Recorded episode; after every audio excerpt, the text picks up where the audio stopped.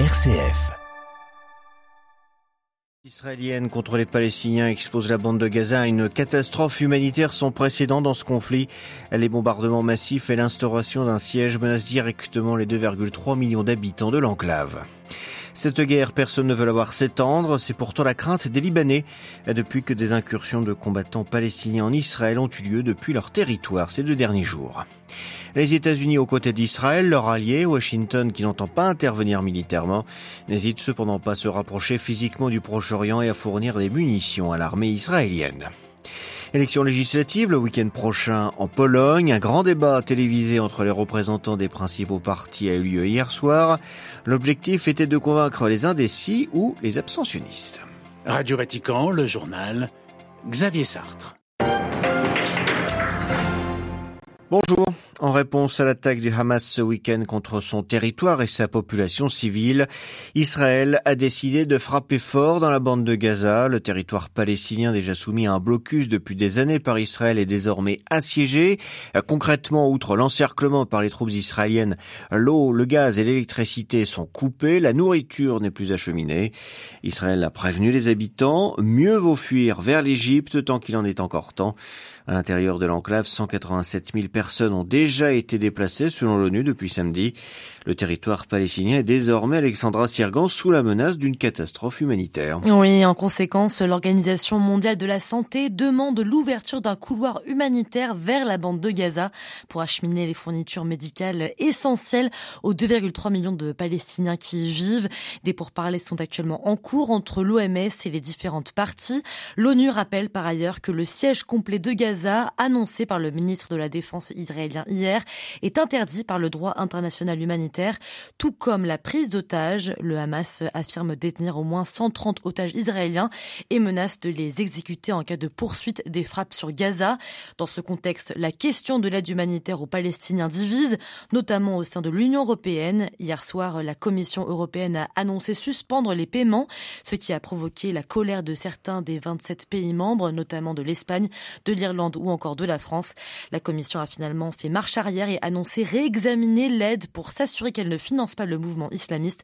À titre individuel, certains pays européens ont suspendu leur aide bilatérale, comme l'Allemagne et l'Autriche. Alexandra Sirgan est concernant le sort de ces disparus, le Comité international de la Croix-Rouge se dit prêt à apporter son aide pour clarifier donc le sort de ces personnes. Le, le CICR précise évidemment que le sort de ces personnes doit être réglé selon le droit humanitaire international. Preuve de l'ampleur de l'attaque menée samedi par le Hamas en Israël, 1500 corps de combattants islamistes ont été récupérés par les Israéliens dans les zones provisoirement occupées.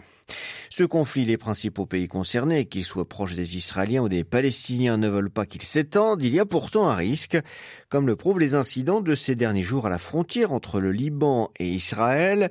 Hier, des combattants palestiniens du djihad islamique sont parvenus à s'infiltrer en territoire israélien.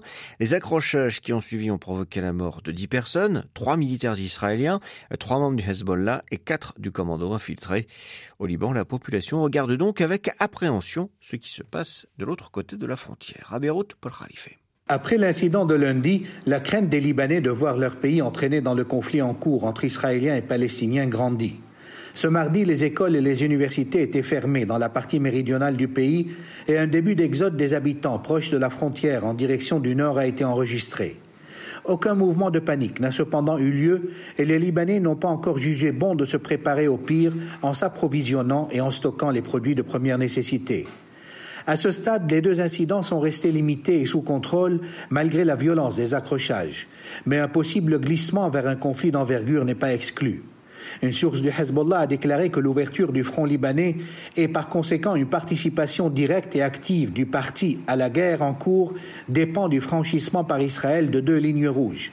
Un exode massif des habitants de Gaza vers l'Égypte en raison de la violence des bombardements ou une décision israélienne d'envahir l'enclave palestinienne pour tenter d'éradiquer le Hamas. Les réactions officielles aux événements en cours se font rares. Ce n'est que ce mardi que les autorités ont réagi en convoquant un Conseil des ministres jeudi prochain pour examiner les développements actuels dans le contexte d'évolution de la situation à tous les niveaux. Paul Khalife, Beyrouth, RFI pour Radio Vatican. Le conflit politiquement dépasse de loin donc les simples frontières d'Israël et des territoires palestiniens. L'Iran a été ainsi montré du doigt ces deux derniers jours en tant qu'allié du Hamas.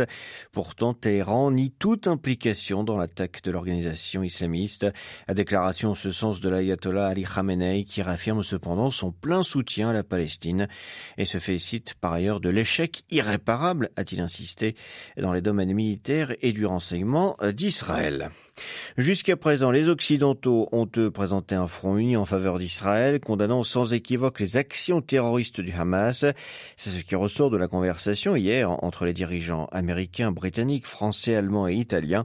Mais aucun ne veut l'escalade, à commencer par les États-Unis, premier allié d'Israël, qui continue donc de s'activer diplomatiquement et militairement pour l'éviter. À New York, Loïc Loury.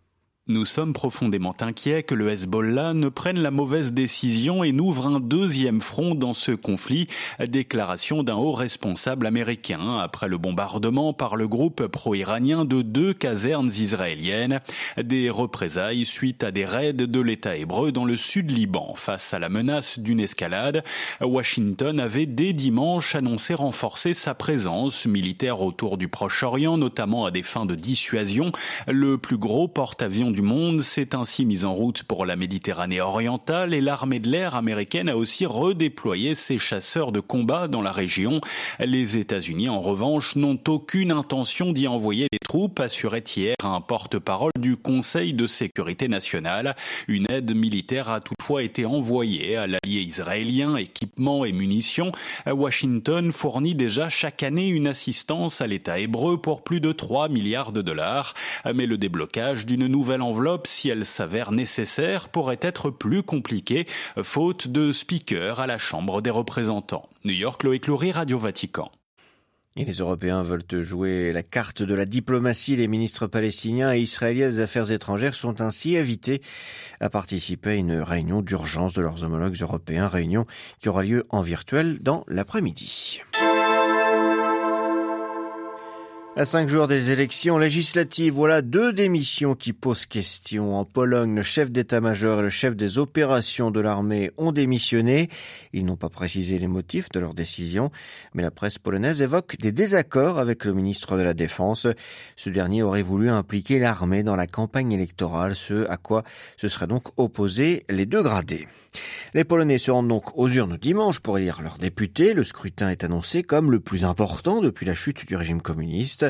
Si l'issue est encore très indécise, les électeurs ont pu suivre hier le grand débat télévisé pour se faire une idée plus précise. À Varsovie, Martin Chabal. L'immigration, l'âge de la retraite, la sécurité, les relations avec Bruxelles sont ressortis comme étant les points clés de ce débat. Des sujets que maîtrise le parti droit et justice actuellement au gouvernement qui jouait à domicile hier. C'est TVP, la chaîne de télévision publique qui a animé le débat, une chaîne largement critiquée par les autres partis pour être la chaîne pro-gouvernement. Logique donc que les questions ont tourné autour des sujets préférés du parti au pouvoir. La première question demandait d'ailleurs si les candidats voulaient du nouveau plan migratoire européen qui, je cite, menacerait la sécurité de la Pologne.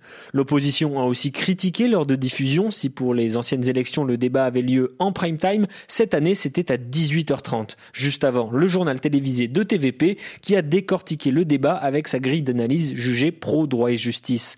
Malgré tout, les représentants des partis avaient l'objectif de convaincre des électeurs encore indécis. Selon les derniers sondages, 22% des gens qui ont répondu qu'ils iront voter dimanche n'ont en revanche pas encore choisi quel bulletin ils mettront dans l'urne. Martin Chabal pour Radio Vatican à Varsovie. Autre scrutin aujourd'hui au Libéria, 2,4 millions d'électeurs sont appelés à désigner leur président. Le chef de l'État sortant, George Weah, brigue un second mandat face à lui 19 candidats. Les Libériens doivent aussi élire leurs députés et 15 sénateurs. Les résultats de ce premier tour seront connus en principe d'ici deux semaines. Ces élections sont aussi les premières organisées sans la présence de la mission des Nations Unies dans le pays, mission créée en 2003 pour garantir la paix après 15 ans de guerre civile. Début effectif du retrait des forces françaises du Niger, l'armée française l'a confirmé aujourd'hui, confirmant aussi les propos tenus hier de la junte libérienne, nigérienne, pardon, qui parlait d'un convoi terrestre. Hier, un avion s'est également envolé avec du matériel et un premier groupe de militaires. Voilà, c'est la fin de cette édition. Prochain retour de l'actualité, ce sera 18h heure de Rome. D'ici là, une très bonne journée à toutes et à tous.